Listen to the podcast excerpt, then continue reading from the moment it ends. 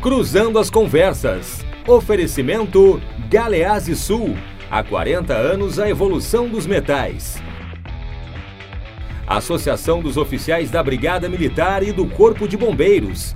Defendendo quem protege você. E Porto Color. Boa noite. Começa aqui na RDC TV nesta fria sexta-feira mais uma edição do Cruzando as Conversas para tentar, através da análise e do debate, esquentar a noite. Fiquem conosco, nosso programa pode ser assistido pelos canais 24 e 524 da NET e também pelas redes sociais. Estamos em todas as plataformas, arroba RDCTV Digital, nos acompanhe através do Facebook, do Twitter, do Instagram e de outros meios. O nosso site é rdctv.com.br com as notícias do dia e as análises dos articulistas da nossa emissora. O nosso programa é um oferecimento da Associação dos Oficiais da Brigada Militar, defendendo quem protege você. De Galeazzi Sul, há 40 anos, a evolução dos metais. E Porto Color, soluções gráficas. Uh, nós temos muitas uh, informações relativas ao uh, meio educacional, porque nós estamos né, no mesmo momento em que enfrentamos uma pandemia, também uma grave crise no Ministério da Educação, que está paralisado. Dá para se dizer isso, principalmente porque nós tivemos aí é, todo esse episódio envolvendo o Decotelli e até agora não foi é, nomeado um substituto. E isso é muito ruim, porque o Ministério da Educação ele tem é, uma importância fundamental para o futuro do país. E a educação brasileira, seus resultados nunca foram positivos. Uh, o esperado era que iniciativas fossem tomadas no sentido de mulher, de mulher não, de melhorar, de melhorar né, o desempenho geral da educação brasileira. Nós vamos tentar analisar um pouco disso ao longo da edição de hoje do programa, porque temos muita coisa para comentar. Né? Os números da educação, uh, as trocas no ministério, as perspectivas com o nome que agora surge, mas ao mesmo tempo já parece ser colocado sob alvo de alguns apoiadores do presidente. E para falar sobre isso, nós convidamos o deputado estadual Eric Lins, que está aqui no estúdio comigo. Eric, bem-vindo, boa noite. Muito boa noite, Macalossi. Muito boa noite a todos que nos assistem. É um prazer bater um papo com todo mundo e com os demais convidados. Também temos a distância de Bento Gonçalves, o professor pesquisador, grande conhecedor da área da educação, o acompanho através dos seus materiais, principalmente pelo Twitter, e já queria que participasse aqui do nosso programa há algum tempo, o Gregório Grissa. Professor, bem-vindo, boa noite. Boa noite, Guilherme, boa noite a todos que nos assistem. Prazer falar com vocês. Cumprimento aos deputados também e estou à disposição. Muito bem. Quem também nos acompanha daí de Caxias do Sul, hoje nós estamos fazendo o Triunvirato da Serra, né? Né? Pepe Vargas, de Caxias do Sul, deputado pelo PT. Bem-vindo, Pepe, boa noite. Boa noite, Macalossi. Boa noite a meus companheiros aqui de debate hoje à noite. Boa noite a todos os telespectadores. Muito Prazer bem. participar aí do debate. Eu falei triunvirato da Serra Gaúcha porque eu sou de Farroupilha, o Pepe é de Caxias, o Gregório está em Bento Gonçalves, então é, né, como diriam pessoal lá da Serra, o trio cudil. Então, vamos lá. Hoje o nosso programa vai tratar de educação e eu acho que é um tema candente, portanto. Vamos uh, ao item 2. Uh, ah, vamos aos item, ao item 2, que é relativo ao nome dos ministros que têm passado aí uh, no governo Bolsonaro. São, até agora, três ministros que foram nomeados, né? o Ricardo Vélez Rodrigues, depois o Abraão Ventraub e o Carlos Alberto Decotelli. A Melanie Rupental fez uma matéria a respeito. Vamos lá. Em um ano e meio de governo Bolsonaro, entre polêmicas e trapalhadas, chegamos ao quarto nome para comandar o Ministério da Educação. Vamos retomar agora a trajetória dessa importante pasta nesse período e também os principais pontos deixados por aqueles que foram responsáveis por a sua gestão na educação. O primeiro a assumir a condução da pasta foi Ricardo Vélez Rodrigues, professor e filósofo indicado pelo ideólogo Olavo de Carvalho. Vélez permaneceu um pouco mais de três meses como ministro, sendo demitido em abril de 2019 após colecionar uma série de medidas controversas, entre elas a demissão de mais de 10 funcionários do alto escalão da pasta.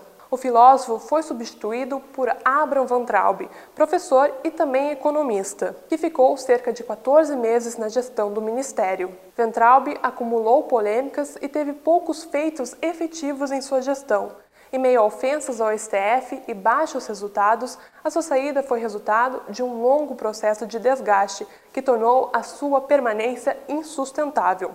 Ventralbe foi substituído por Carlos Decotelli, que também é professor e economista. Decotelli ficou cinco dias na gestão da pasta sem chegar a tomar posse, após polêmicas geradas pelas inconsistências em seu currículo. As instituições contestaram informações trazidas por Decotelli, afirmando serem falsas. O professor disse que os erros foram distrações e não farsas e chegou a culpar o racismo pela sua saída do cargo, dizendo que brancos trabalham com imperfeições em seus currículos sem serem incomodados. Agora, no dia de hoje, após especulações de vários nomes, o presidente Jair Bolsonaro anunciou Ricardo Feder para a frente do ministério. Feder era então secretário de Educação do Paraná. Apesar de ter o aval do presidente, a escolha é rejeitada por alas do governo olavistas e também militares, além de possuir boas relações com João Dória, governador de São Paulo, mais desafeto do presidente. São muitos os desafios que esperam Ricardo Feder no MEC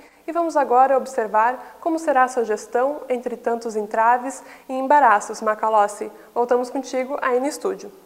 Vamos ver qual que é a sua capacidade de durar, né? Gregório, vou começar por ti, que é a primeira vez que participo aqui dos nossos programas na RDC. E eu gostaria de saber por que, que no governo Bolsonaro o ministro da Educação nunca para de pé. É, parece que a educação é uma pasta é, cujas disputas são muito intensas, né? É, eu tenho muito cuidado para fazer é, análises assim é, muito instantâneas da conjuntura, mas eu acho que esse um ano e meio de, de governo permite que a gente diga que há uma composição né, nesse governo de três forças, vamos dizer assim, políticas, é, que de alguma forma foram descritas na, na reportagem, que são os, os atores mais ligados ao, ao o Olavo de Carvalho, que é um personagem importante no núcleo duro do governo, do ponto de vista da elaboração, né, da ideia de sociedade e da interpretação da sociedade. É, há um outro grupo que também está é, é, tá permeado no MEC, que é o grupo próximo ao ministro da Economia, Paulo Guedes, com uma visão é, de Estado bem específica, uma visão de gestão pública bem específica, e um terceiro grupo, que é o grupo dos militares que é, aceitaram fazer parte do, do, governo, que também tem um, um pensamento é, bem marcado né, em relação a, a enfim, a sociedade, às liberdades. Então o MEC é um objeto de disputa é, muito intenso. É, há uma crença nos membros do núcleo duro do governo que indicaram os dois primeiros ministros, de que a educação, de alguma forma, é uma ferramenta, um veículo é, para uma suposta dominação política, ou doutrinação política. Essa é uma característica do pensamento desse grupo. Né? E como eles creem muito nessa premissa, é, que do ponto de vista, é, enfim, é, de quem estuda educação, de quem pesquisa educação, é bastante é, simplória, empobrecida, né? não, é uma pauta é, que, tenha, que faça sentido para quem analisa a educação a, de maneira séria. É, contudo, é, o pensamento dos filhos do presidente, do presidente, e parece que agora, né, tanto com o, o ministro que tomou que foi nomeado e não tomou posse, quanto esse que foi indicado hoje, é, esse grupo teria é, perdido parcialmente o poder. Né? É muito de ver as cenas do próximo capítulo. Né? Quem perde é, é o país. Né? Quem perde são os estudantes, são as instituições, são as escolas, as universidades. porque enquanto essa disputa é bastante tangencial do ponto de vista da importância, né?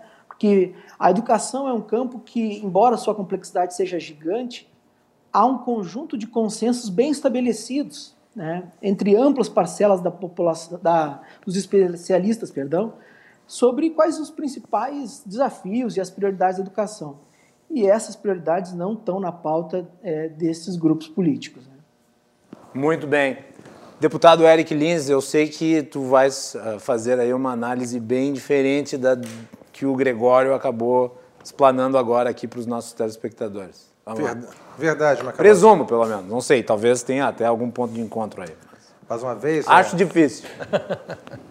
Mais uma vez, é... boa noite para meu colega Pepe Vargas e também para Gregório Grissa, que eu não conhecia ainda. Bem, não é 100% contrário. Ele fez algumas análises com as quais eu posso, posso concordar. Né? As questões de que existe uma dicotomia entre os setores militares, os setores ideológicos, sim, existe a dicotomia. Que o Olavo de Carvalho é uma figura central, uma figura importante dentro das ideias do governo federal, muito embora o presidente não ouça o Olavo de Carvalho em alguns pontos nevrálgicos que ele costuma sustentar. Mas no começo houve uma, uma, maior, é, uma maior influência do grupo ideológico dentro do governo, em especial no MEC. Até ah, com o Weintraub como ministro, nós tivemos uma grande influência das ideias é, contra-revolucionárias, podemos dizer assim. Sim, eu também estou dentro desse grupo, do grupo ideológico, do grupo dos alunos do Olavo de Carvalho e do grupo que acredita verdadeiramente que existe doutrinações dentro das escolas. E isso não vem à toa, tá? Essa doutrinação, ela vem depois de um longo período de hegemonia das ideias de esquerda dentro dos organizadores da educação no Brasil, do sistema de ensino no Brasil. E por que, que eu estou dizendo isso? Todos nós sabemos que, de forma póstuma, o Paulo Freire foi colocado como patrono da educação no Brasil.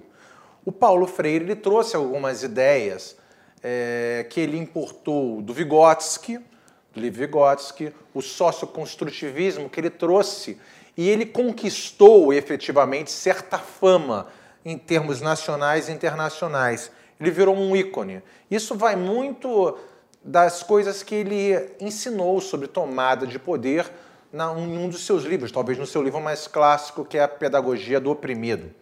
Mas, em especial, em um livro dele da década de 90, que é Política e Educação, ele vem trazendo a ideia da utilização e a vivência, em especial, das ideias dentro da sala de aula. Quer dizer, ele transforma a sala de aula de um local de ensino para um local de militância política. E efetivamente o Paulo Freire, ele representa sim aquilo que é a educação do Brasil hoje. Por mais que eu seja totalmente contrário ao Paulo Freire, e, e as coisas que ele trouxe para o Brasil, e a ele atribuo todo o fracasso da educação do Brasil nos últimos anos, eu acho que faz todo sentido hoje pela qualidade ruim que a educação tem no Brasil, inclusive nos anos 2000, quando o Brasil começou a fazer parte do PISA, ele ficou em último lugar e hoje ele ainda ele ainda amargura um dos piores locais no PISA, que é o Programa Internacional de Avaliação de Estudantes, muito em decorrência, ou se não tudo em decorrência, dos ensinamentos, em especial os ensinamentos socioconstrutivistas de Paulo Freire. Portanto, Paulo Freire é a melhor é, encarnação da, dos resultados ruins da educação no Brasil. Mas, de qualquer maneira, é, mesmo, mesmo que tu faça essa consideração em relação ao Paulo Freire, acho que não dá para culpar o Paulo Freire pelas escolhas e pela, pela confusão interna do MEC sobre o governo Bolsonaro. É, eu imagino que, pelo fato de nós compreendermos que o MEC é um elemento central. E talvez... Eu não vejo nenhum, dos, nenhum desses que passou pelo MEC recentemente foi derrubado, por exemplo, por gente de esquerda. Por exemplo, quem está batendo no novo ministro é o pessoal que que estava no comando do MEC até, porque até nós, porque dias. nós consideramos a educação essencial para o Brasil. A gente quer uma educação de qualidade, não quer uma educação ideológica. Eu quero que as crianças cheguem na nona série sabendo fazer conta, sabendo falar português e sabendo as histórias e a geografia de forma correta. Não quero invencionismos. Eu que eu digo, nós da direita, nós conservadores, nós povo brasileiro, queremos que essas crianças aprendam. E é por isso que o MEC é central. E é por isso que a gente está brigando para que quem ocupe aquela cadeira tenha o compromisso com os valores em que nós acreditamos. Isso é, valores de aprendizado real e não aprendizado visando disputas políticas. A pessoa pode ter a ideia que quiser da política, mas dentro de sala de aula ela tem que aprender. Aprender de verdade, o professor tem que ensinar. Esse negócio de troca-troca de informação, isso o cara pode fazer na faculdade quando ele já souber o básico bem sabido. Porque eles chegam na nona série, vão confundindo. Eu já falo sempre isso. Confunde Pedro Álvares com Pedro de Alcântara. Não sabe cantar a tabuada do oito. Isso não me serve. As crianças têm que saber sair, sair da, da, das escolas sabendo tudo que precisa aprender nos seus elementos mínimos. Depois ela vai discutir. Pepe Vargas, qual que é a sua avaliação do MEC?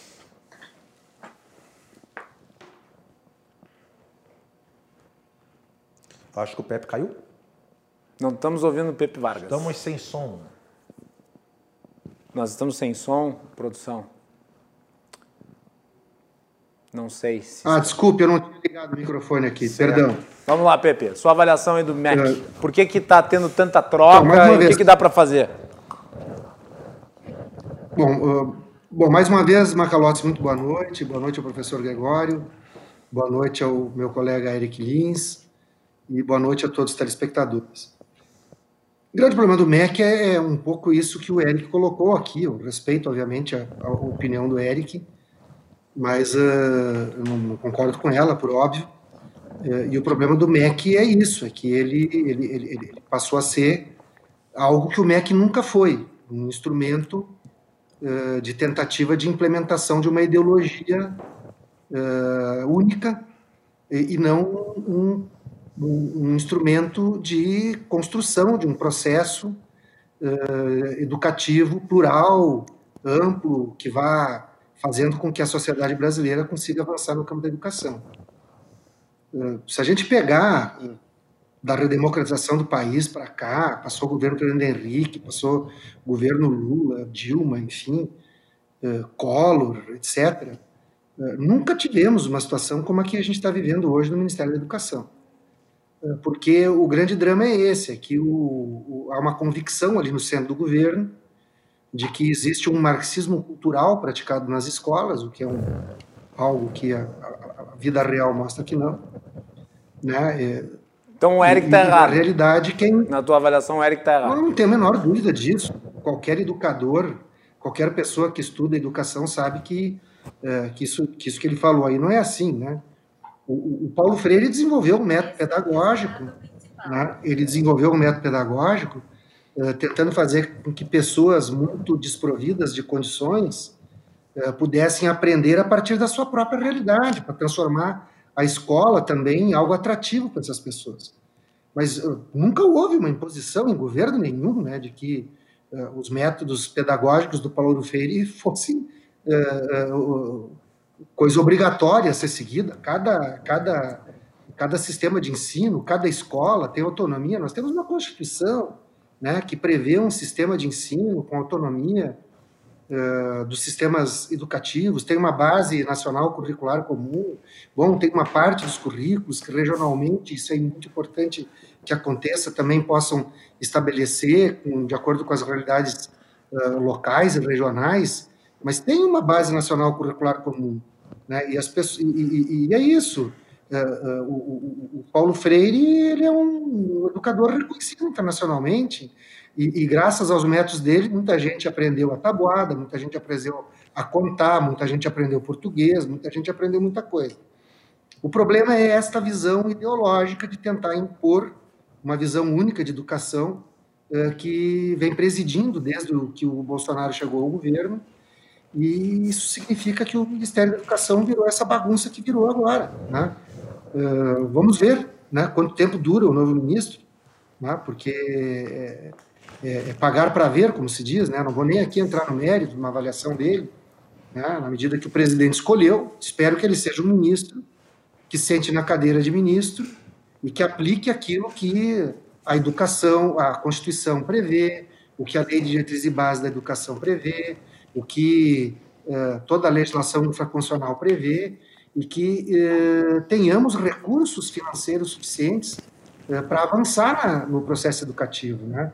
para que os, os, os, educadores e as educadoras possam ter melhores condições de trabalho, possam ter uma remuneração adequada, né, e que a gente possa avançar no processo educativo. Até o presente momento, isso não aconteceu.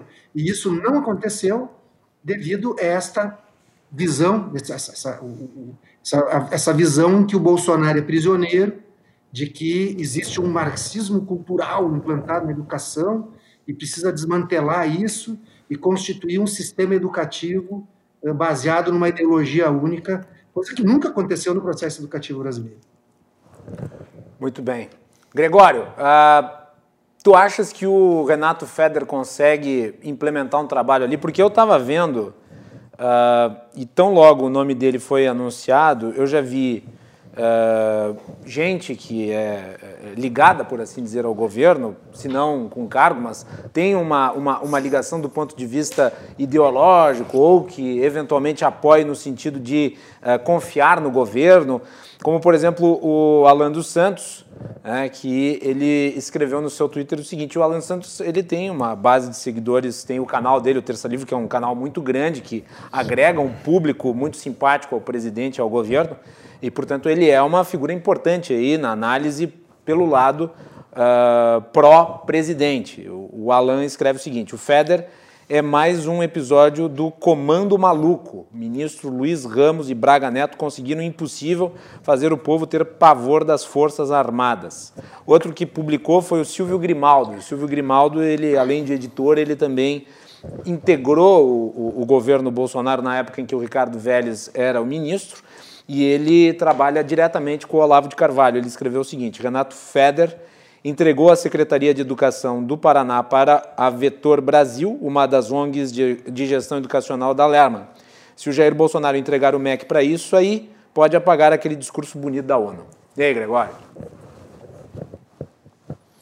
É, Guilherme, eu confesso que é, tomo a liberdade de enfim, de expor uma visão bem particular é, é muito é, difícil. Mas você está aqui para isso, Gregório, para expor a sua visão particular. É, mas, é, mas essa é bem particular. Ok. É, eu não tenho nenhum tipo de otimismo é, é, de qualquer tipo de nomeação que o presidente faça, em especial na, na área que eu atuo, é, em função, primeiro, dessas premissas que parecem o constituir, pelo que fica cada vez mais evidente, né?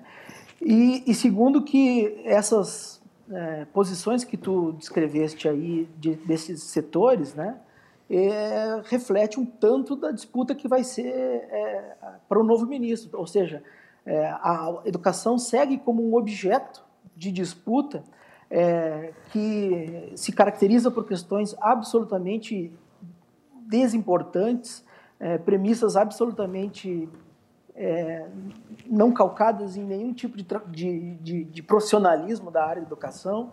É, as rusgas internas vão corroer, né, só se uma mudança muito grande ocorrer, mas parece que vão corroer o MEC é, internamente. É, há interesses, óbvio, é, de outros setores, para além desse núcleo mais duro, é, tem uma visão Aliás, Gregório, só para, só pra, já que tu está falando disso, ah, eu acho que é importante dizer que um dos nomes cotados para o MEC no lugar do Decotelli era o, o, o responsável pelo ITA, o Instituto Tecnológico da Aeronáutica.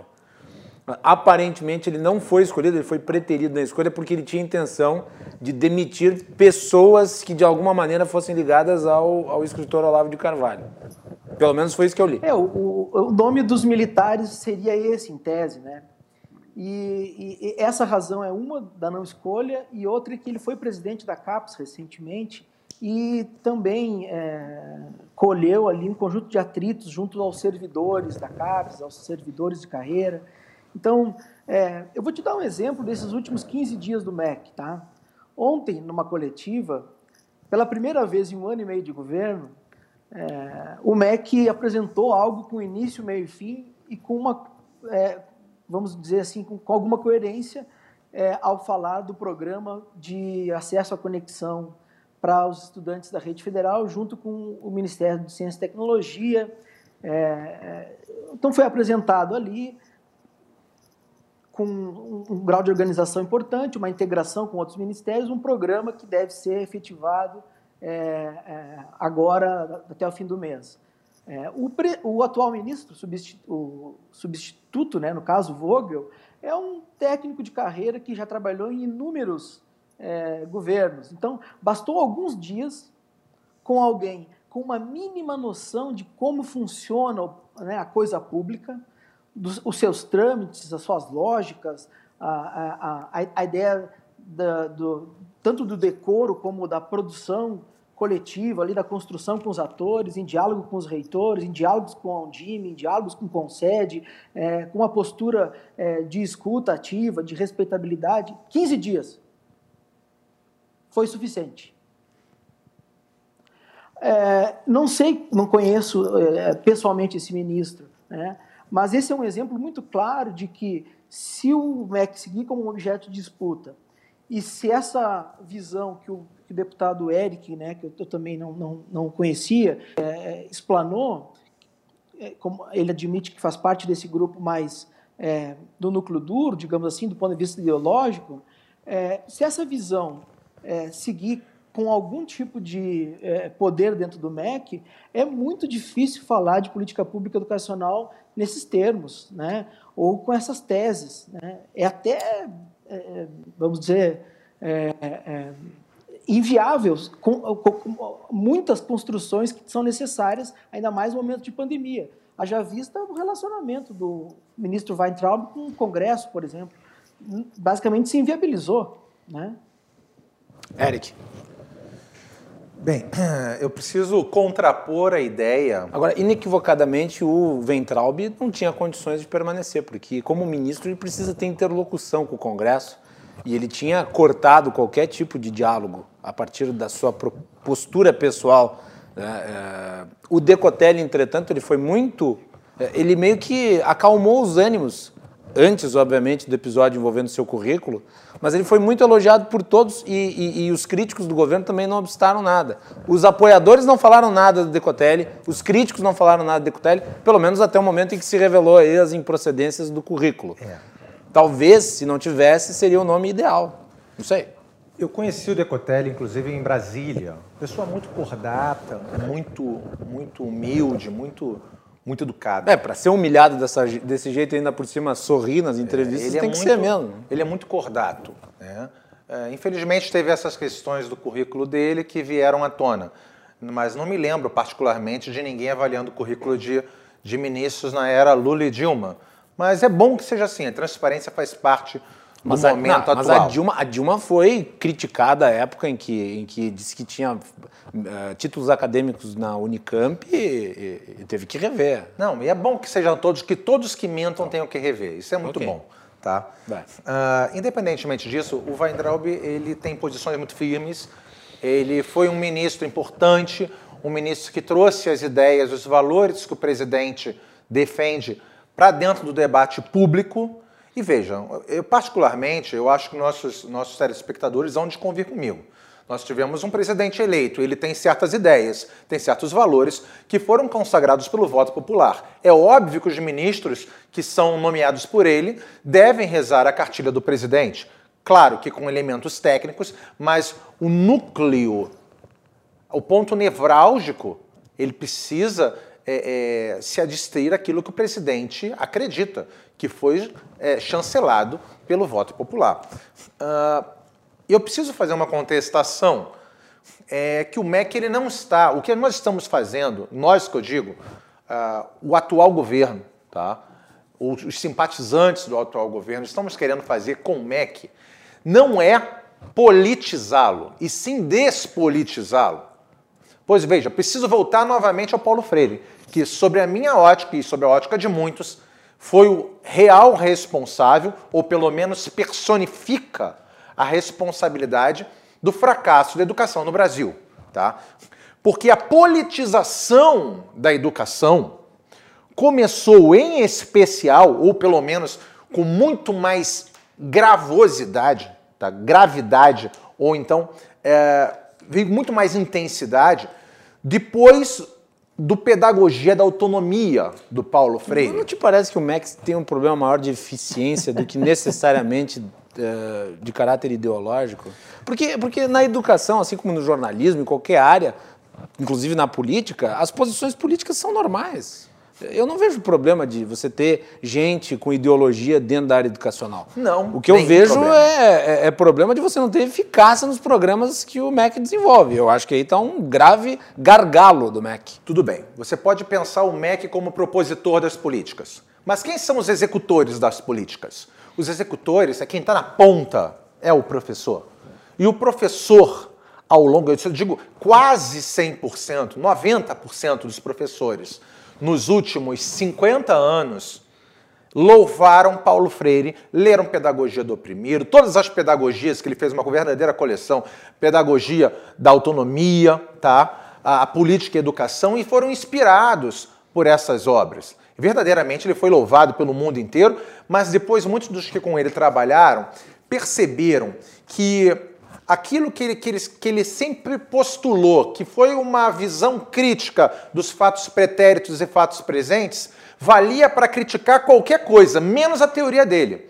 Uma outra pergunta que eu gosto de fazer é que se aqueles que foram efetivamente é, alfabetizados e ensinados no nível básico pelas técnicas paulo freireanas mesmo, a técnica de alfabetização, se algum deles se tornou é, grandes nomes né, é, dentro da educação, ou pelo menos grandes técnicos, cientistas. É, não tenho notícias sobre isso.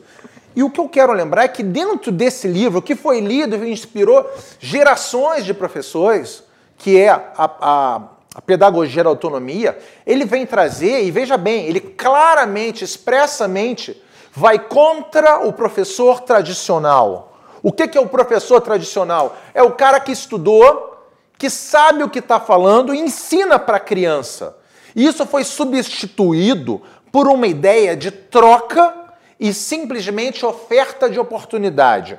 A ideia de Paulo Freire é que você tivesse um aprendizado do professor e do aluno, tá? E que nessa troca se formasse conhecimento. Mas veja bem, uma criança que está ali para aprender, ela não tem o que oferecer ainda, mas ele defendia que as experiências do meio dela serviriam para construir novos conhecimentos. Balela!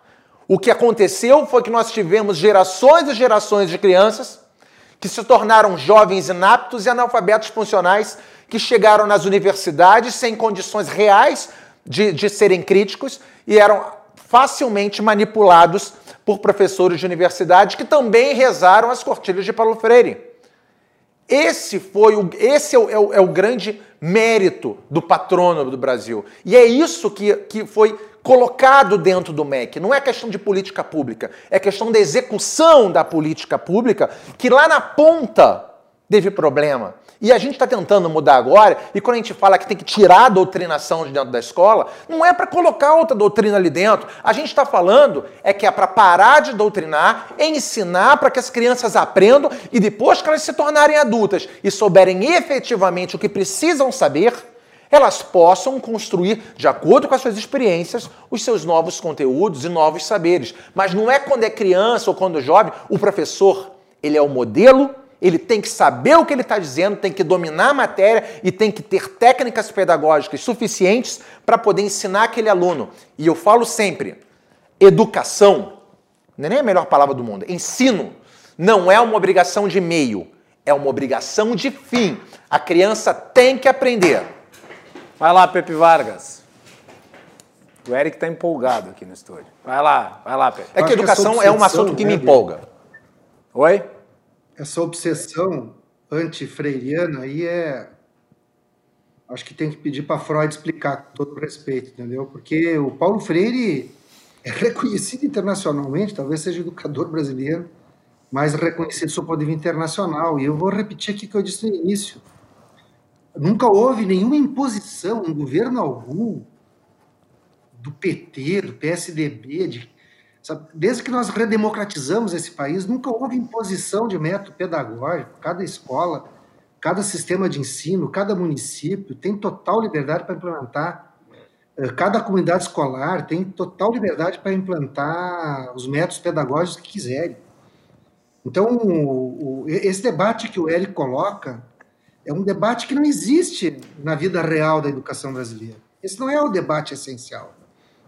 É, tem outras questões muito mais relevantes para nós fazermos aqui em termos de educação. Então, eu, eu, eu, eu diria o seguinte: se o, se o novo ministro uh, se submeter a esse tipo de, de visão, ele, ele, ele será, um, terá um, será um fracasso tanto quanto os que o antecederam.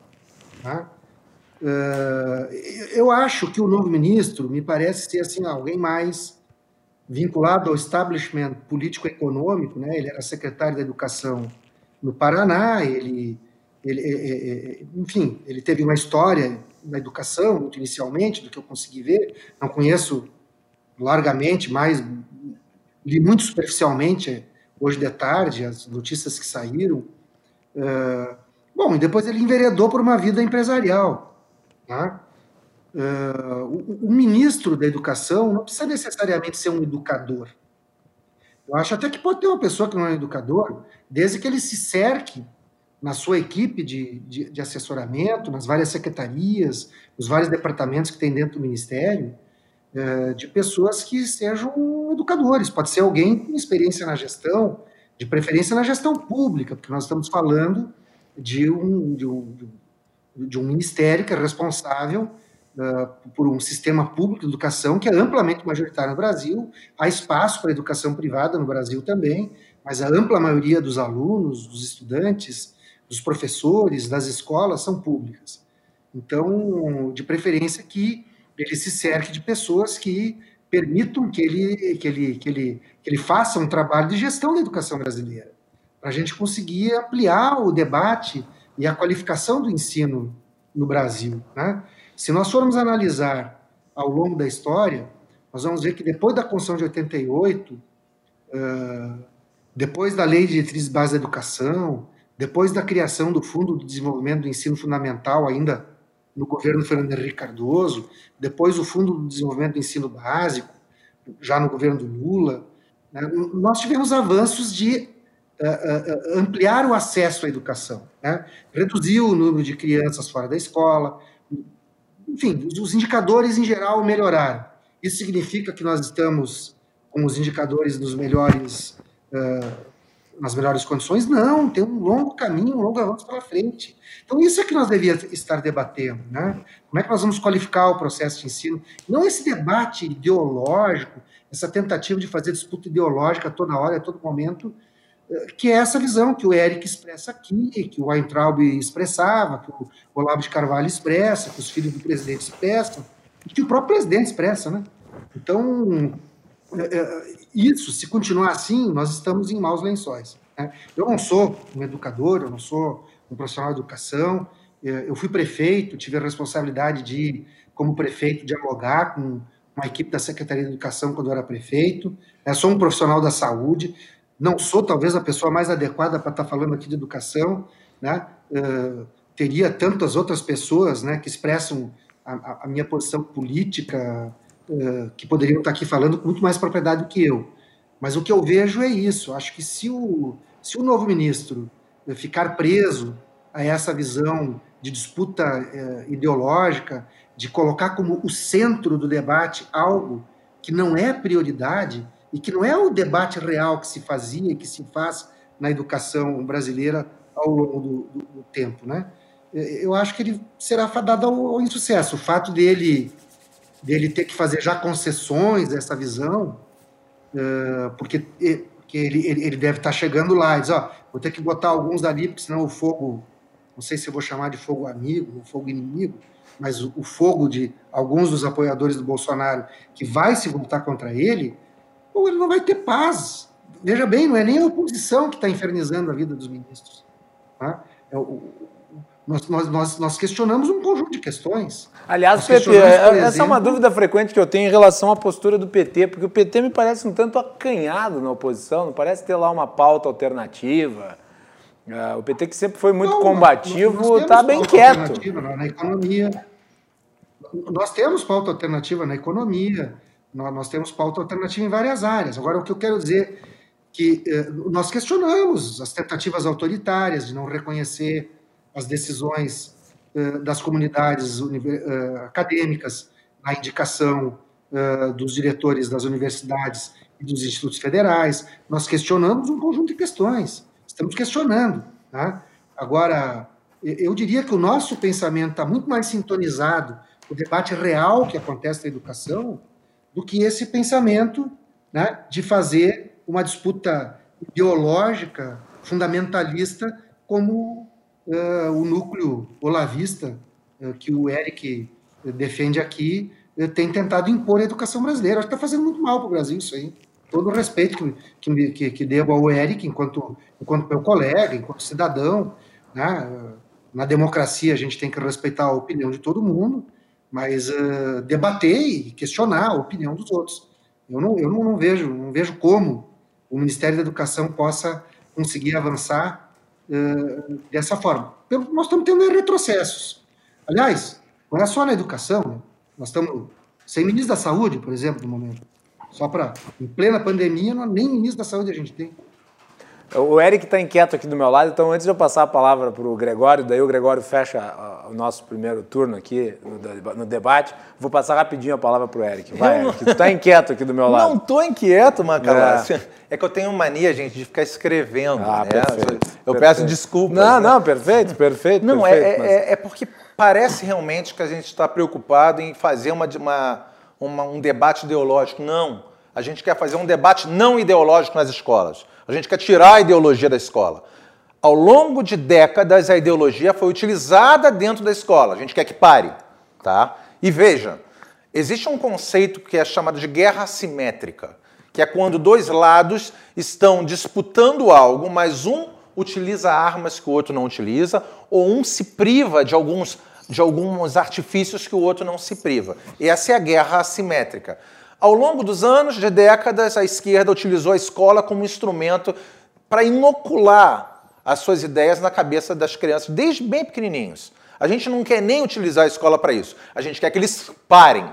Parem de fazer isso. É simples assim. E aí sim a gente vai começar a debater como melhorar a qualidade da educação. Porque, como eu falei, educação, ensino, e aqui, aqui fica uma, uma, uma, dica. Eu acho que a gente tem que tirar esse nome MEC, Ministério da Educação e Cultura, é um nome muito ruim. Para mim deveria ser MENS, Ministério do Ensino. Não é porque essa coisa de educador veio do Paulo Freire e nunca deu muito certo. Hum. Uh, e aí a gente debate efetivamente as ideias e as opiniões das pessoas sobre como melhorar a educação.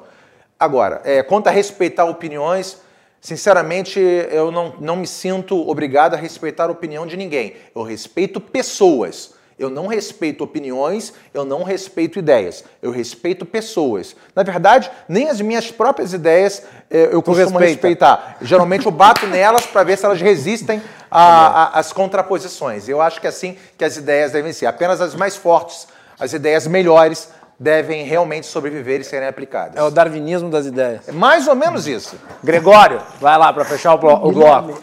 Eu, eu, eu confesso que, enfim, a gente está há alguns bons minutos já é, discutindo é, dimensões que, que, do ponto de vista da educação é, e sua complexidade, sua dinâmica, sua tecnicalidade, seus detalhes, são, são, são dimensões bem é, é, tangenciais. Né? Mas, enfim, já que o objetivo é um tanto esse, eu vou me permitir fazer é, uma breve digressão sobre essa tese né, do deputado de que a primeira doutrinação é, a, é, a, é a, é digamos assim, algo fundante que implica num, num, desastre educacional, num fracasso educacional.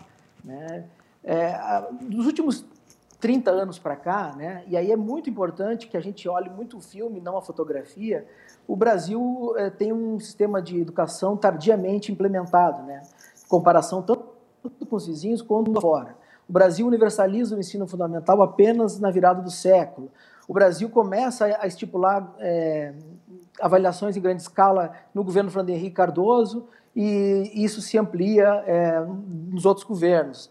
O financiamento da mesma forma, o Fundef primeiro, depois de 2007 o Fundeb amplia para a educação infantil, amplia para o ensino médio, todo um arcabouço de financiamento que não existia antes. Né? E com isso a gente começa a, a, a resolver os problemas de acesso à educação. Né? Quando a gente olha o IDEB, que hoje é o principal indicador da educação básica, de qualidade de aprendizagem e, e manutenção das crianças na escola, né, sistematicamente, a última década, nos anos iniciais, o Brasil cumpriu todas as metas é, de aprendizagem. Né? Nos anos finais, empatou, e no ensino médio, que é o maior gargalo em função do, de, de que se reverbera lá no ensino médio todas as agruras, as desigualdades do país, a gente tem uma estagnação que é bem preocupante, muito em função da não oferta de tempo integral e outras questões de infraestrutura.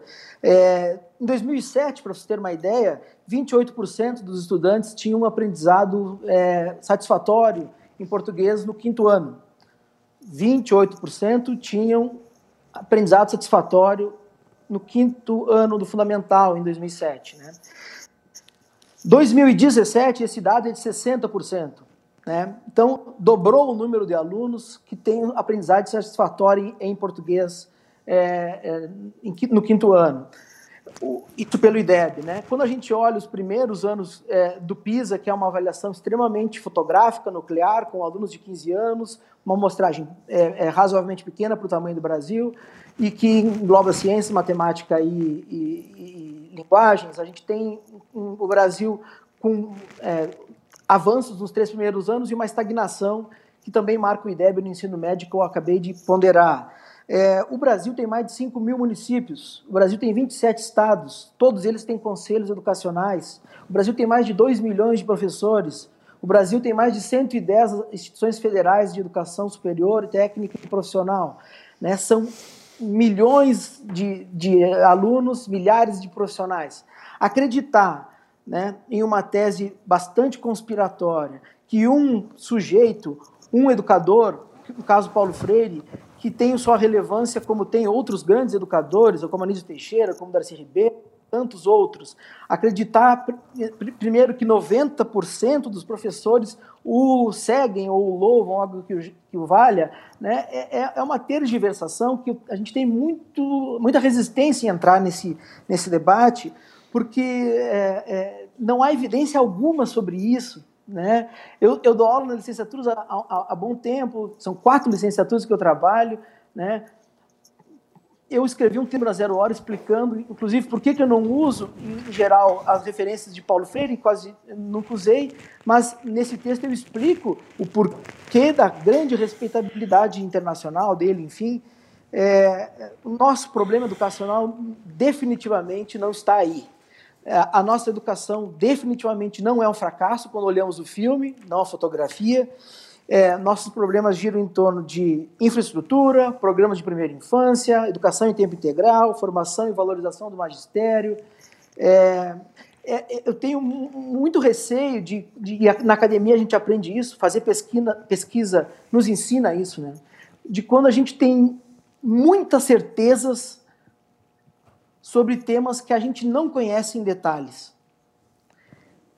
Quando isso ocorre, a gente tem que ligar uma luz amarela para avaliar se não tem um conjunto de premissas bastante empobrecidas que guiam nossa visão de mundo.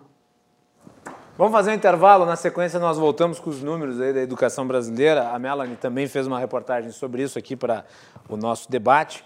Nós estamos hoje recebendo o deputado estadual Eric Lins, do Democratas, o deputado estadual Pepe Vargas, do Partido dos Trabalhadores, e também o pesquisador e professor Gregório Grissa.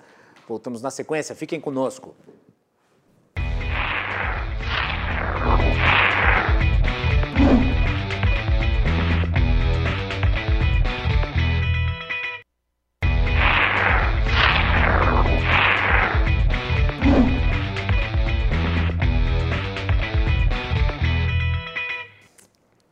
Cruzando as conversas de volta nesse segundo bloco aqui no nosso programa, estamos falando sobre educação. Hoje foi escolhido o novo titular do MEC, Nosso programa é um oferecimento da Associação dos Oficiais da Brigada Militar, defendendo quem protege você. Galeazzi Sul, há 40 anos, a evolução dos metais. E Porto Color Soluções Gráficas tem os serviços da Porto Color na sua casa. É isso aí, é só pedir através do WhatsApp, né, pelos meios digitais. A Melanie Rupental fez uma matéria para nós com alguns números da educação brasileira. Melanie. Não é de hoje que a educação brasileira é motivo de complexos debates e apreensão sobre os seus resultados no país. Especialistas e profissionais da área analisam os números para compreender quais são as nossas dificuldades e também limitações nesse campo, mas principalmente para buscar soluções para esses impasses. Para isso acontecer, é necessário entender qual a nossa real situação nessa área e que cenários nos reserva agora os impactos deixados pela pandemia. Os últimos dados trazidos pelo PISA, Programa Internacional de Avaliação de Estudantes, aconteceram em dezembro de 2019 mas traz informações referentes ao ano de 2018. Segundo esses dados, 4 em cada 10 alunos brasileiros na faixa de 15 anos não entendem o que leem, não sabem fazer contas básicas e não compreendem conceitos básicos de ciência. Esses indicadores não divergem expressivamente do que se tem registrado na última década no país. Em um ranking com 79 países, o Brasil ficou entre as 20 piores posições. Na época em que esses dados foram divulgados, o então ministro da Educação, Abraham Van Traub, limitou-se a culpar o governo de Michel Temer como um reflexo dessas informações. Agora, devido à pandemia do novo coronavírus, a educação brasileira está praticamente paralisada e coloca em evidência outro grave problema do Brasil, a desigualdade. Algumas instituições conseguiram implementar o ensino à distância e aulas online separando aquelas em que dados levantados apontam que 30% das casas não possuem acesso à internet. Outra questão é o ensino fundamental, em que se faz necessário um maior acompanhamento presencial. Alguns especialistas apontam danos irreversíveis à educação brasileira, mas de fato só se poderá haver uma maior averiguação no futuro. Macalossi, voltamos contigo aí no estúdio. Muito bem, eu vou começar esse segundo bloco com o deputado Pepe Vargas ah, Pepe, nós estávamos conversando aqui, o Eric está achando que tu anda meio. Tá meio o programa está meio, programa tá meio, meio, meio murchoso, está meio, meio, calmo, tá meio calmo. Ou é só a impressão dele ele que está agitado?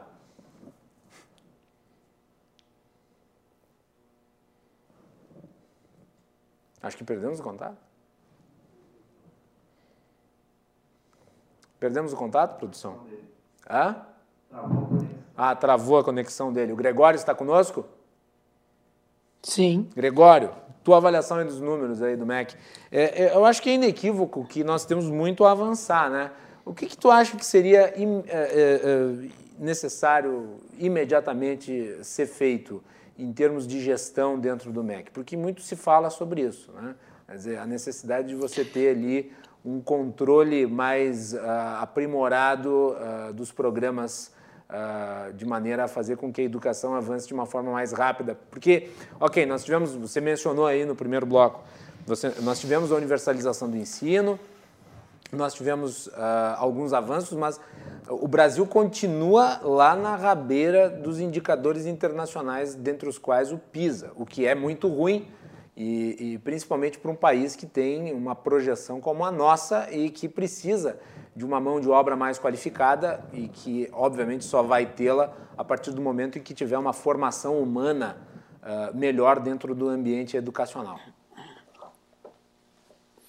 É, Guilherme, o, os indicadores internacionais, eles, eles, como eu adiantei, no caso do PISA, eles tiram uma fotografia, né?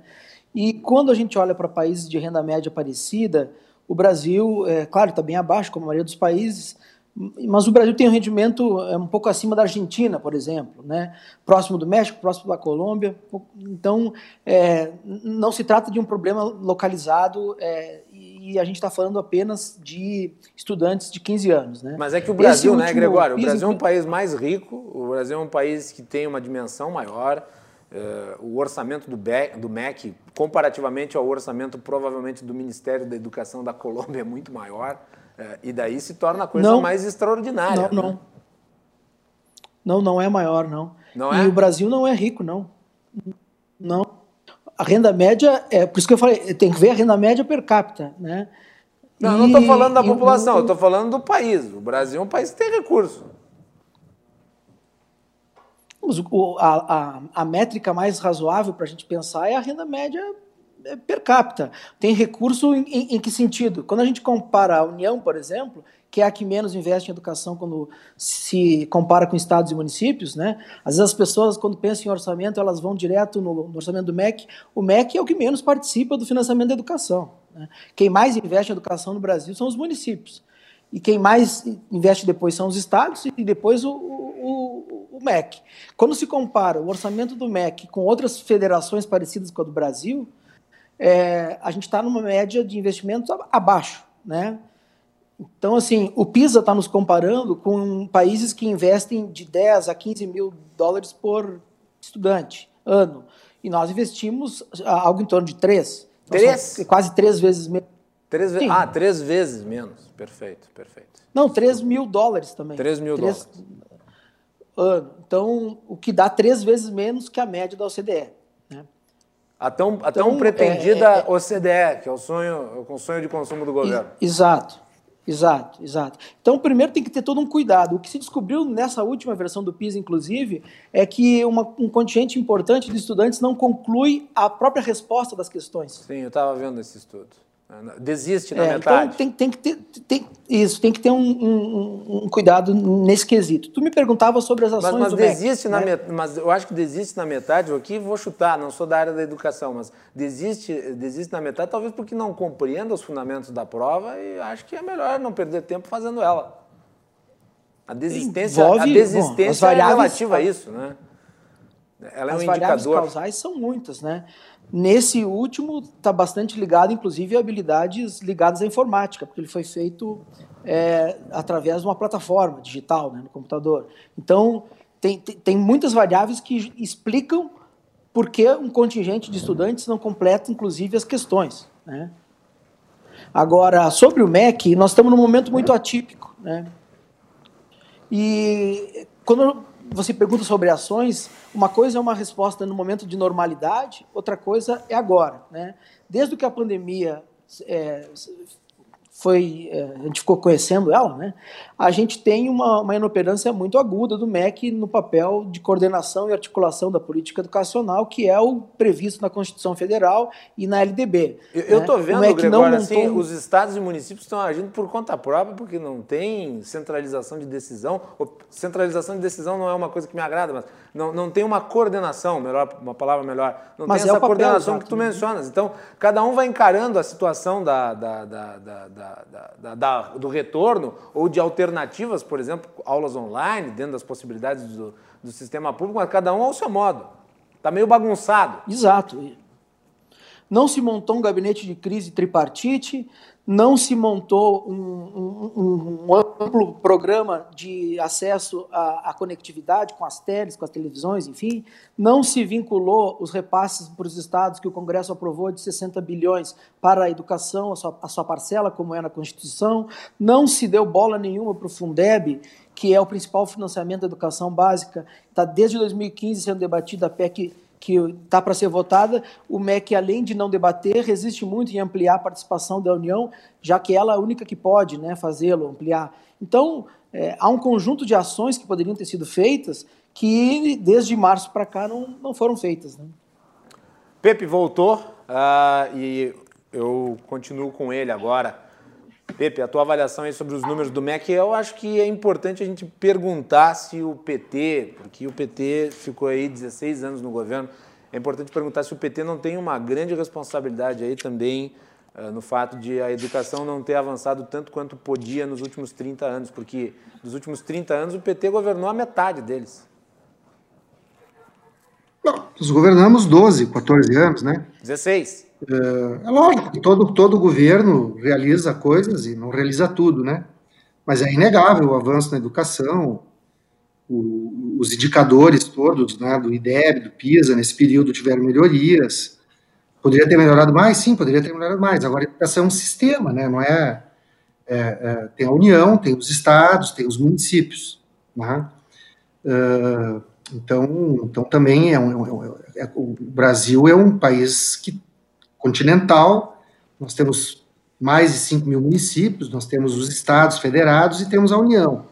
Então, tanto na educação como na saúde, nós temos um sistema que leva em consideração a federação. O Gregório falou é... que são os municípios que mais investem. Tu fosses prefeito de Caxias do Sul em duas Sim. Tu fosses prefeito de Caxias do Sul, que é um grande município, em duas oportunidades. Ah, como é que como é que tu avalia essa pirâmide invertida? Olha, quando eu fui prefeito não tinha por exemplo, tinha só o Fundef, que foi, foi importante o Fundef. Inclusive eu já fiz referência a isso, né? Eu não sou daqueles que acham que o governo Paulo Henrique não, não, fez tudo errado, coisa do gênero. O Fundef é um extraordinário avanço. Né? Se nós pensarmos, às vezes eu vejo, vejo pessoas dizendo assim, não, porque é, no, nos anos 60, nos anos 70, é, a educação era melhor. Sim, era melhor, mas não tinha quase ninguém na educação. Não era, um, não era uma educação universalizada. A maior parte da população não tinha acesso ao sistema educacional. Depois da Constituição de 88, nós tivemos avanços significativos né, no, no, no, no, ensino, no ensino fundamental, basicamente se universalizou o acesso. Uh, nós temos problemas ainda no ensino médio, né, até porque boa parte da juventude uh, acaba tendo que trabalhar pela situação econômica. Né, nós, nós somos um país de muita desigualdade social, né, muita. A desigualdade social reduziu nos governos do PT? Sim, reduziu, isso é inegável. Né? Uh, houve um reforço do sistema de acesso ao ensino superior do Brasil, houve. O Fundeb foi um avanço importante, foi no governo do PT. Né? Enfim, então acho que a, a, a, o, o, orçamento da educação no Brasil uh, e, e, o investimento do governo federal na educação no Brasil, os nossos governos também aumentou. Pode dizer, ah, podia ter aumentado mais. Sem dúvida, poderia ter aumentado mais. Mas não dá para fazer uma avaliação negativa uh, da gestão uh, dos governos do Partido dos Trabalhadores no Ministério da Educação. Muito antes, pelo contrário, dá para fazer uma avaliação bastante positiva. Agora, tem, tem, muito, tem muitas coisas ainda por avançar, sem sombra de dúvida. Isso que o professor Gregório estava colocando, do, do Fundeb, veja bem, uh, se não for votada essa proposta de emenda constitucional, que visa inclusive constitucionalizar definitivamente o Fundeb, os municípios brasileiros vão ter enormes dificuldades, né? porque, embora porque tem um sistema né, no, no Fundeb em que uh, municípios que têm o, o, um valor aluno ano baixo tem uma compensação pelo Fundeb. Então, ele também é um instrumento uh, que foi uh, trazendo mais igualdade de oportunidades. Então, eu, eu não tive a oportunidade de ser prefeito como tinha Fundeb, eu tinha o Fundef só. Né? Uh, mas a rede municipal de ensino de Caxias do Sul é uma rede que tem uma trajetória muito anterior, muito antes de eu ser prefeito. Né? Eu tenho que reconhecer também o que administrações anteriores fizeram. Eu diria que nós temos no município de Caxias do Sul uma rede municipal de ensino bastante, bastante razoável, bastante considerável. Em geral, os municípios têm é, melhores condições de educação do que o Estado, né? O Estado é que tem apresentado essa situação tão, tão, tão complexa, tão difícil, né, em que os educadores, inclusive, estão vivenciando, né? E, e, como eu dizia, no ensino médio ainda nós temos vários problemas, vários problemas para serem enfrentados. Mas eu, eu diria que a educação brasileira, ao longo desses anos, ela vem, ela vem superando, galgando uh, melhoras, ela vem tendo um processo uh, contínuo de melhorias, uh, e nós devíamos sentar o debate aí, né, e não nesse debate para mim é totalmente fora, fora do, do esquadro, vamos dizer assim, dessa discussão né, ultra-ideológica, porque se fosse verdadeiro esse negócio de que há uma doutrinação nas escolas, bom, então o uma doutrinação de esquerda nas escolas, não sei o quê, então o Bolsonaro não era presidente, nenhum governo, nenhum governante mais conservador seria, seria, seria prefeito, governador ou presidente da república. A maior demonstração de que isso não é real é essa situação que a gente vive. A maior parte dos professores não aplicam sequer né, os métodos do Paulo Freire, aplicam outros métodos pedagógicos, até porque, vamos lá, nossa Constituição ela diz que uh, uh, o processo educativo precisa garantir a liberdade de ensinar, a liberdade de aprender, tem que ser um processo plural. Eu vejo que o que existe hoje é uma tentativa de impor um certo pensamento único, coisa que nunca aconteceu na educação brasileira. Então, esse não é o debate mais substantivo que precisa ser feito. O debate mais substantivo é outro. É como é que a gente garante a permanência na escola? Como é que a gente garante que o menino e a menina que chega aí nos 16 anos de idade não pare de estudar porque só vai trabalhar? É, como é que o processo, como é que a escola pode ser algo atrativo para ele, ele ficar na escola? Como é que nós podemos ter outras políticas transversais que entrem para dentro da escola, como a cultura, como, enfim, outras questões né, que, que são relevantes? Como é que a gente pode melhorar a distribuição de renda? Com certeza o processo de desigualdade social e de concentração de renda afeta o processo educativo do Brasil. Né? Acho que esses são os debates mais substantivos. Eric Lins. Bem, eu, eu tenho que discordar do que o Pepe Vargas falou. É, por exemplo, ele acabou de citar é, que, a, que nós temos que discutir sobre atrativos para que a escola fique interessante, é, falar sobre evasão escolar, sobre como a, o, o trabalho, chega com 16 anos, tem que trabalhar. Bem, não, todos esses são elementos extra-escola. Eu tenho que falar sobre elementos intra-escola. Eu preciso falar sobre a qualidade da educação. Eu tenho que fazer aquele aluno aprender. O resto são elementos sociais. Elementos educacionais é como fazer aquela criança, aquele jovem aprender. E aqui entram discussões sobre, por exemplo, PCNs, sobre os parâmetros curriculares nacionais, já existem há tantos anos, sobre a base curricular nacional, que ela, que ela já existe também. Só que como usar uma base curricular nacional para que a gente possa efetivamente medir como a educação está no país? Eu tenho, por exemplo, uma sugestão que eu já faço há muito tempo, que eu tenho vontade de, de implementar aqui no Rio Grande do Sul e já tenho conversado, inclusive, com a Secretaria de Educação. Porque, veja bem, nós temos hoje no estado do Rio Grande do Sul, que é um estado muito grande, com municípios com diversas características diferentes. Dentro dos municípios tem bairros com características diferentes. Mas o ensino mínimo, veja bem, tu tem uma base curricular, tu tem os PCNs. Agora, o mínimo, o mínimo é um só. E isso tem que existir. Qual é o mínimo que a criança tem que sair da quinta série sabendo de matemática? Ou sair da sexta série sabendo de português? Esse mínimo tem que ser bem identificado. E como é que eu faço para saber se aquele professor está ensinando de verdade aquela criança? Eu tenho defendido que todo o Estado tenha uma prova única, feita por uma banca, exigindo os conteúdos mínimos de forma normatizada no Estado. O que, que isso vai me trazer? Elas seriam aplicadas, por exemplo, na quinta-feira de manhã da semana da prova, seria dada a prova de português para quinta série. Na quinta-feira de tarde seria dado matemática. Tu teria uma agenda para o estado inteiro, uma prova única, que depois seria corrigida pelos professores. O que isso ia me trazer, Macalós? Isso ia me trazer informações para eu saber se determinada região está com problema, se determinada região está muito bem, se existe um professor que não está fazendo bem o seu trabalho, se existe um professor que está fazendo muito bem esse trabalho. Existe um estado que fala que é quando a água baixa que eu sei quem está nadando pelado. E eu preciso baixar a água para eu fazer um diagnóstico. O que a gente não tem no Brasil é diagnóstico da educação. A gente tem muito discurso, muita teorização, só que tu não tem um diagnóstico. Tu não sabe aonde está dando certo, se no bairro tal, do município tal está dando certo o professor de matemática, ou se na capital, no, no centro, está dando certo o professor de português. A gente tem que ter uma planificação da, dessa exigência. Quando tu tiver a planificação dessa exigência, aí a gente vai começar a discutir outras coisas. Por exemplo, nossos ouvintes, nossos telespectadores sabem, ou nossos net espectadores sabem, que existe o chamado bloco de avaliação primeira, segunda e terceira série, passa tudo direto, não tem reprovação. Sabe, sabe o que isso significa? Que tem peso de criança que chega na terceira série sem saber ler. Por quê? Porque não tem cobrança. E aí eu venho naquela outra questão que tu colocaste, Macalossi. Aquelas crianças que param no meio da questão e não fazem. Isso pode ter alguns motivos. Ela pode não saber, ela pode ter se tornado muito fraca pela inexistência de cobrança, Porque a inexistência de cobrança faz adultos fracos.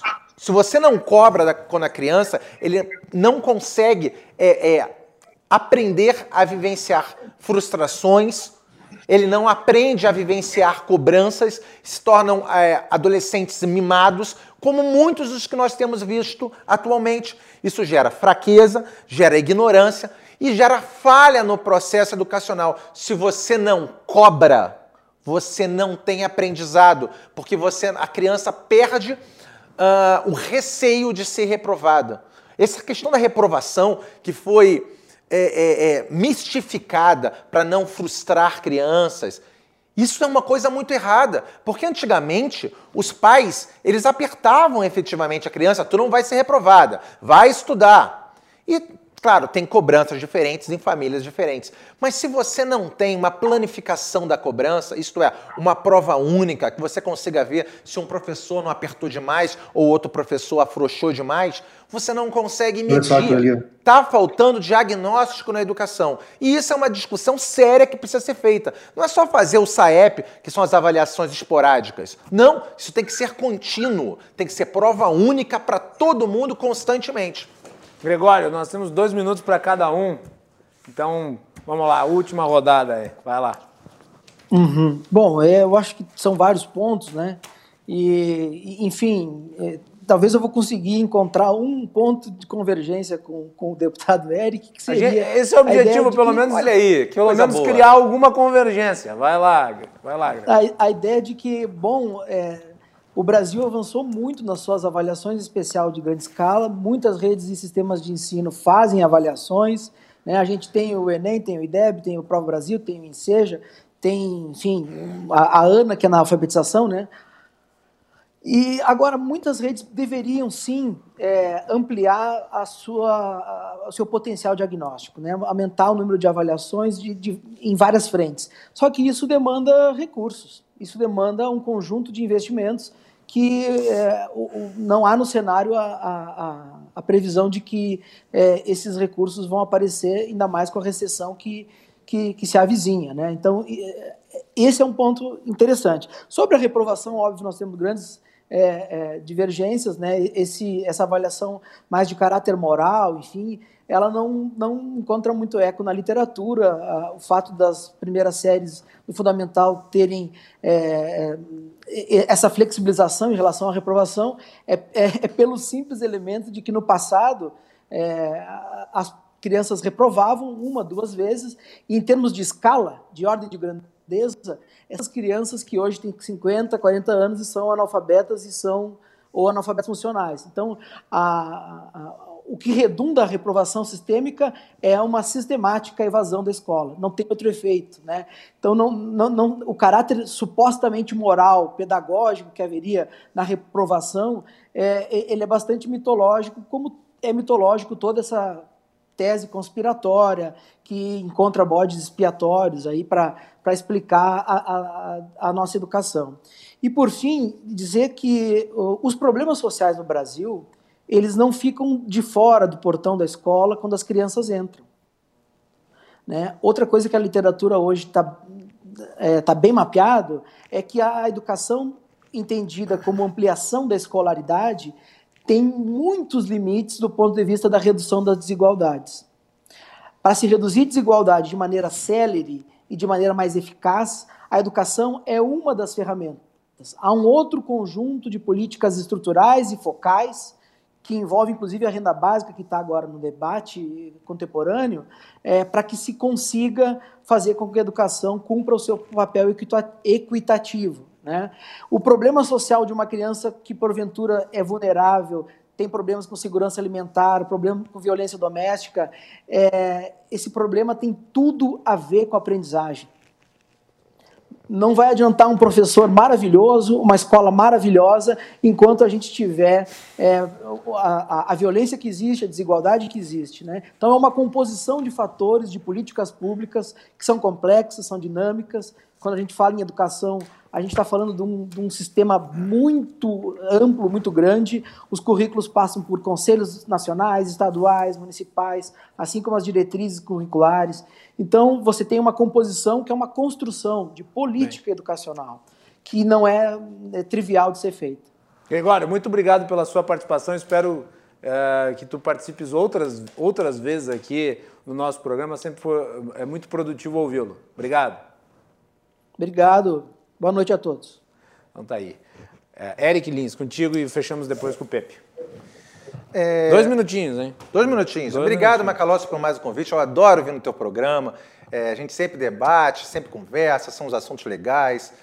Uh, e uma coisa que eu quero lembrar: a educação no Brasil é tão importante que a gente tem que não só pensar em jogar dinheiro, joga dinheiro, joga dinheiro, porque parece que é igual os governos. Os governos têm um problema, eles aumentam imposto, aumentam imposto, aumentam imposto. Quase a gente não tem que aumentar imposto, a gente tem que fazer com que uh, os empresários se desenvolvam, a economia se desenvolva. Na educação também é assim, não adianta só jogar dinheiro. Já é muito dinheiro, mais do que um quarto de tudo que o Brasil produz vai para a educação. Não está faltando dinheiro, está faltando eficiência. E quando a gente fala em eficiência, a gente fala em modernidade. Usar a, tudo aquilo que a modernidade, que a tecnologia nos oferece, utilizar EAD, fazer com que os alunos comecem a receber uma educação, um ensino planificado, isto é, o mais é, perto possível um dos outros para evitar disparates concorrenciais e tem que ter diagnóstico a educação do Brasil precisa de organização. Se a gente não organizar, vai continuar essa porcaria que está hoje. Mas tem jeito. Tem jeito se a gente botar a cabeça no lugar e parar de querer politizar dentro da escola. Aliás, eu gostaria de lembrar, aqui na Assembleia Legislativa, eu sou presidente da Frente Parlamentar contra a doutrinação nas escolas. Aliás, pode nos procurar, não sou só eu, são vários deputados que são contrários a isso, porque a gente não quer essa politização dentro da escola. Dentro da escola é para ensinar e deixa que se eduque em casa. Muito bem, obrigado, Eric, por ter vindo aqui novamente. Deputado Pepe Vargas, muito obrigado pela sua participação. Dois minutinhos aí para o encerramento. Macalossi, obrigado pelo convite. Sempre é importante qualquer debate, né? Eu sou daqueles que acha que a democracia uh, envolve a gente ouvir colocar as nossas posições, ouvir as posições dos outros, uh, eh, para a gente ir aprimorando cada vez mais o espaço democrático no nosso país. Uh, eu quero, nesses dois minutos aqui, me contrapor à ideia que o Eric levantou aqui, de que o aluno, ele chega na escola e lá ele aprende como se essa escola tivesse, aquele aluno, estivesse descontextualizado de um ambiente né, social onde se vive. Não é assim, nem a escola está fora da realidade onde ela está inserida, nem o aluno está fora da realidade onde ele está inserido. Eh, em saúde, a gente costuma dizer o seguinte, que existe a necessidade do acesso ao serviço de saúde, mas existem as condicionantes da saúde, né? que é a pessoa morar num lugar adequado, ter acesso ao saneamento básico, ter acesso a uma alimentação adequada, ter acesso a um conjunto de questões que são fundamentais, porque senão não adianta só ter acesso ao serviço de saúde, essa pessoa vai adoecer muito frequentemente. Eu acredito que na educação não é diferente, também tem os condicionantes da educação. Como é que uma criança que passa fome vai chegar na escola, ou que tem algum problema muito concreto socioeconômico na sua família, vai chegar na escola e vai conseguir uh, uh, ter um pleno desenvolvimento? Como é que um professor ou uma professora, né, como é o caso hoje no estado do Rio Grande do Sul, que está com 50 e poucos meses de salário atrasado, que faz 6, 7 anos que está com o salário congelado, que tá no, já passou do cheque especial, já não tem mais nem condição de buscar um crédito consignado no Banrisul, que estourou todo o seu limite, como é que ele vai conseguir preparar uma aula? É lógico que essas pessoas se esforçam de uma maneira que a gente tem que ter aqui um profundo reconhecimento pelo que os professores da rede pública estadual vêm fazendo, né? Então, essas questões todas, que não são exatamente questões da educação, mas elas, elas interferem no processo educacional. Não tem como a gente não reconhecer isso.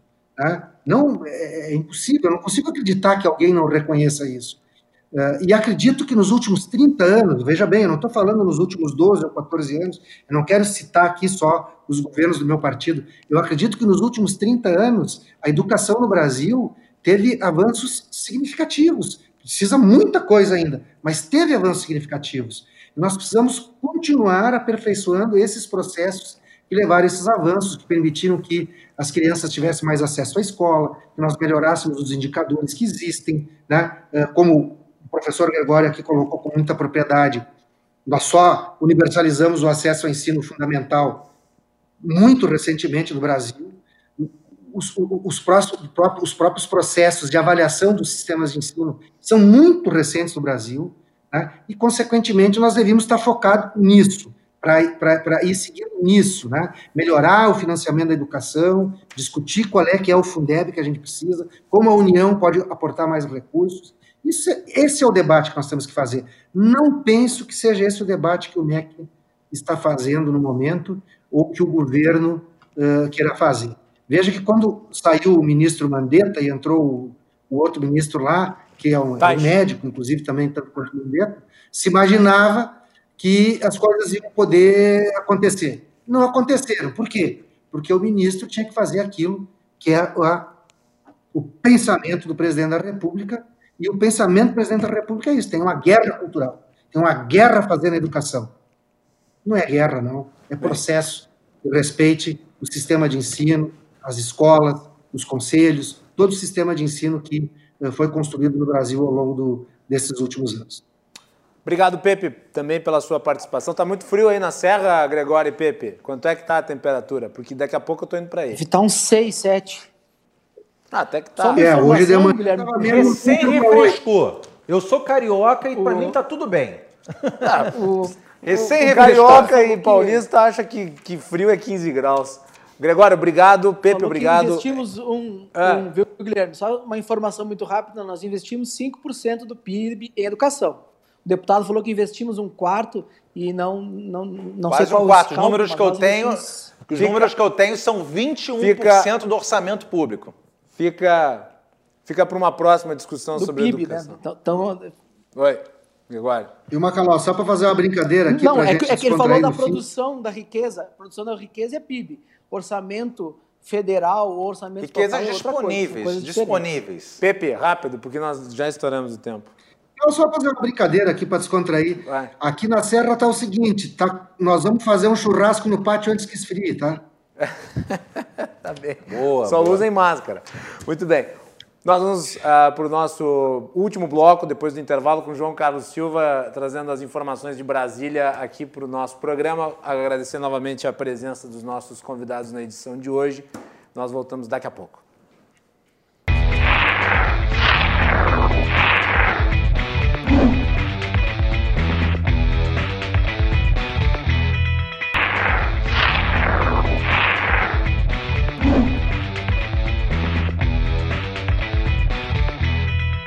Cruzando as conversas de volta para este último bloco aqui, o nosso programa é um oferecimento da Associação dos Oficiais da Brigada Militar, defendendo quem protege você.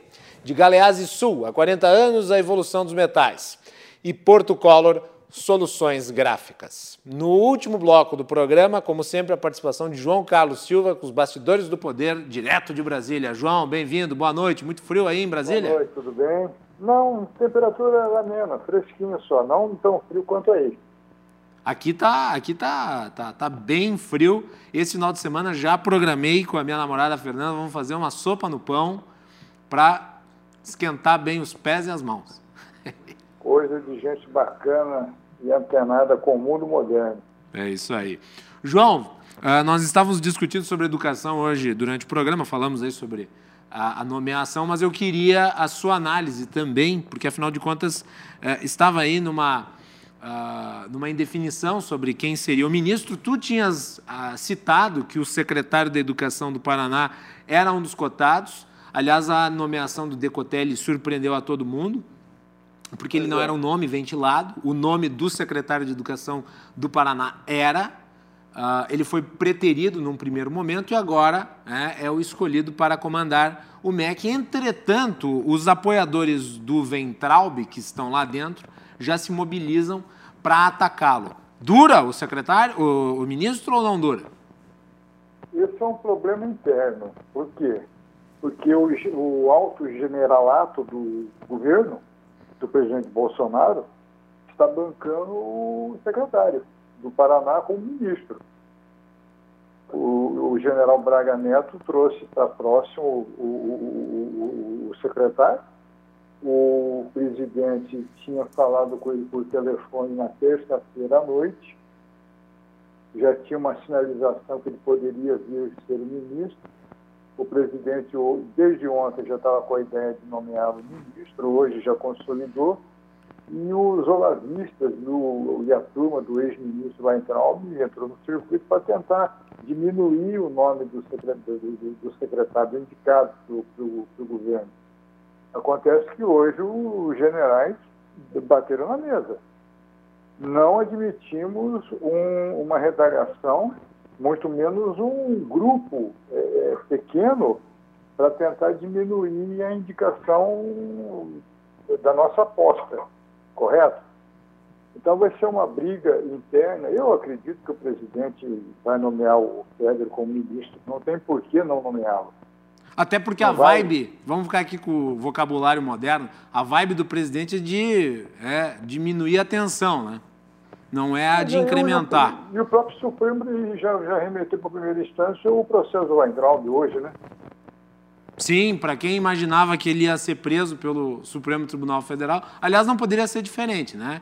saiu do ministério, perdeu prerrogativa de função. Nós sabemos que existe Sim. uma outra modalidade hoje de prerrogativa de função e, portanto, volta para a primeira instância o caso uh, e vai dar em nada, provavelmente. Eu, eu, eu não vejo, e muito menos a classe política ver o, grupo de Weintraub com poder para decisão dentro do MEC para ir contra uma, um, uma indicação do, do presidente da República, aliás, anda muito sensato ultimamente, muito calmo, e os generais comandando o jogo. Os generais hoje trouxeram para perto o indicado do presidente, que é o secretário Feder, para ministro.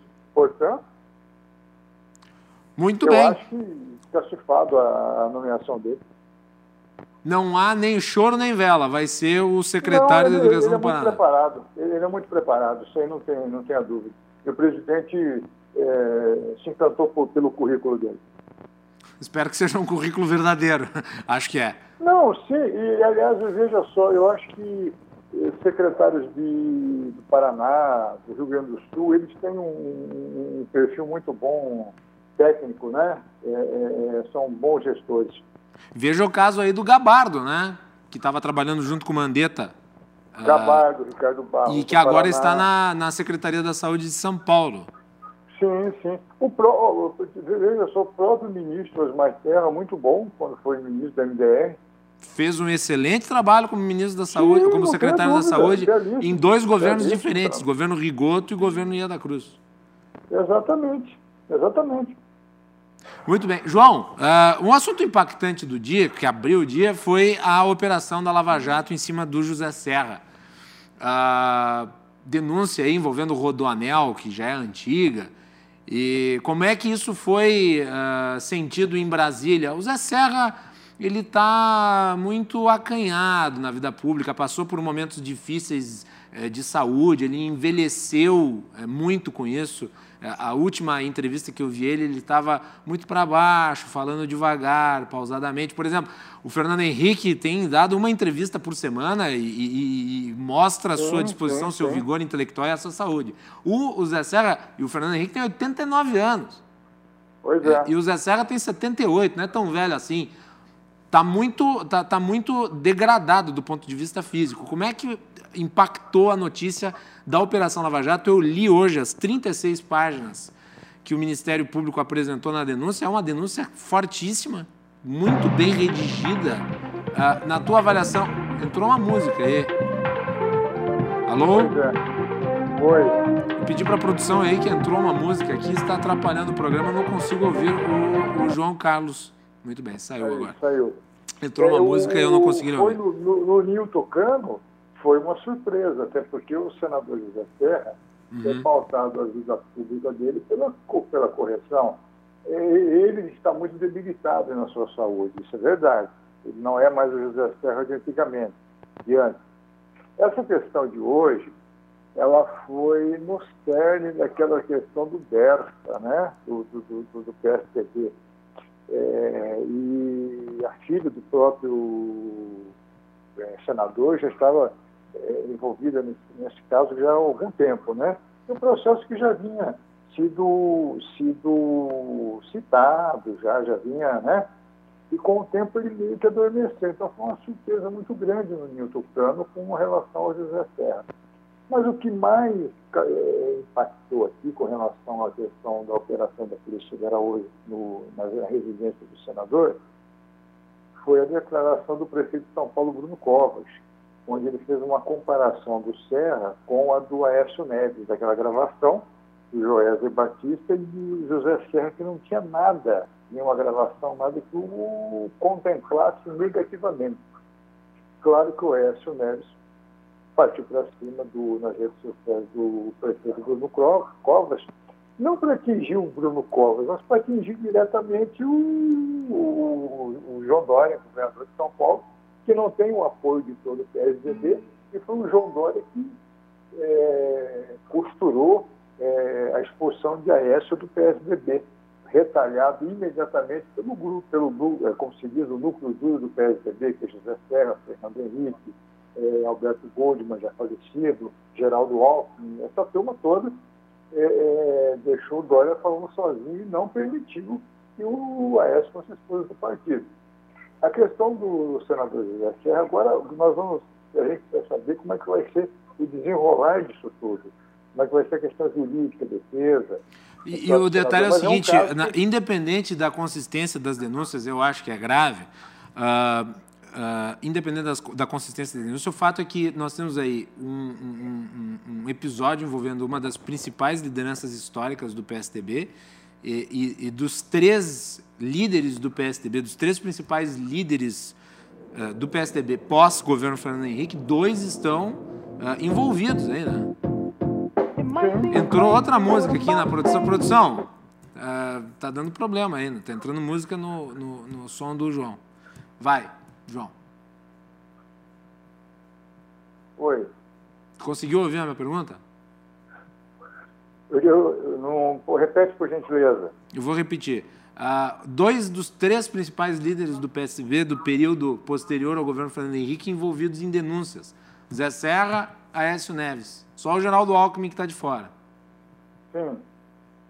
Geraldo, Fernando Henrique, é, Goldman e, e, mais alguns é, é, é do partido, cardeais do partido. Isso enfraquece muito o partido, né, junto à, à opinião pública.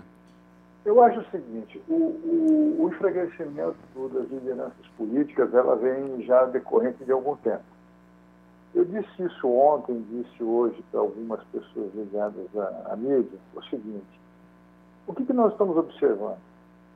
A oposição precisa fazer uma construção de uma candidatura muito forte, uma candidatura de conteúdo, uma candidatura que convença a opinião pública para 2022, correto? Até agora você não tem nenhuma construção disso. Se as oposições não, não prepararem um candidato, isso Fernando Henrique disse numa entrevista recentemente eh, com relação a isso, se as oposições não prepararem uma candidatura muito forte, preparada, com conteúdo, com discurso, eu acho que dificilmente o presidente Bolsonaro perde uma reeleição. Até porque essa distribuição toda desses auxílios emergenciais e tal, cultiva o, a classe mais baixa. E se ele continuar, é, se, ele, se, ele, continuar no silêncio, não, não ser assim, um, um, trazer para perto os partidos políticos, como ele vem, vem, fazendo, e até agora ele ainda continua com o apoio das ruas, ele não tem um, um apoio é, negativo para que se possa preparar um processo de impeachment contra ele. Dificilmente você vai ver uma eleição onde ele não esteja no segundo turno. Porque até agora, o... eu vi uma entrevista ontem do ex-presidente Lula completamente fora de foco. Sim. Então, o PT está perdido, você... o PT não tem foco, tá, o PT está fora da realidade, não, então, não tem, não tem então, discurso nada. nem alternativa. Nenhuma. Então, eu, eu, eu, eu vejo o seguinte, eu, a gente estava até comentando esses dias sobre o governador do Rio Grande do Sul, mas eu também já está cometendo também é, administrativamente alguns deslizes. Eu tenho o Ibanez Rocha, governador de Brasília, que hoje, ontem disse que o, a pandemia é uma gripezinha, contrariando tudo aquilo que ele tinha, tinha feito. Quer dizer, João Dória, em São Paulo, com um desgaste muito grande.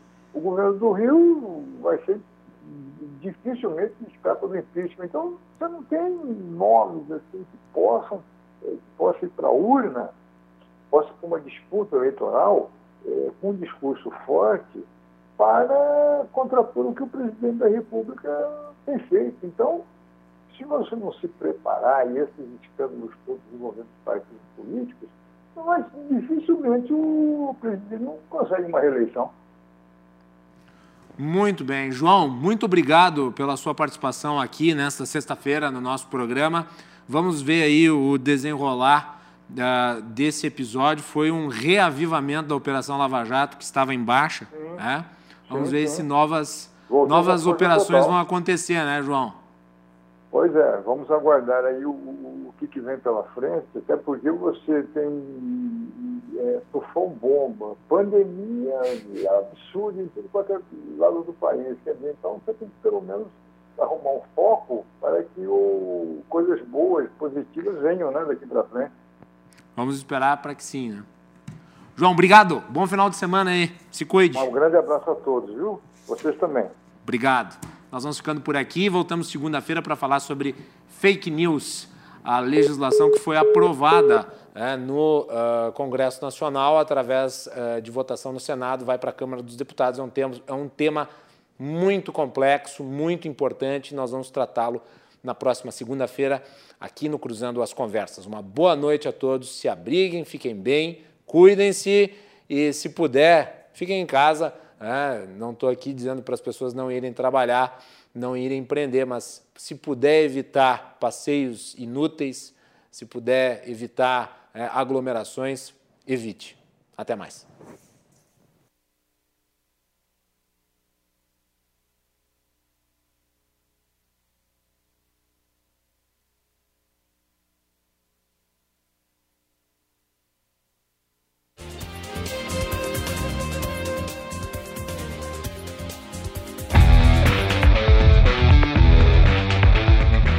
Cruzando as Conversas. Oferecimento Galeazzi Sul.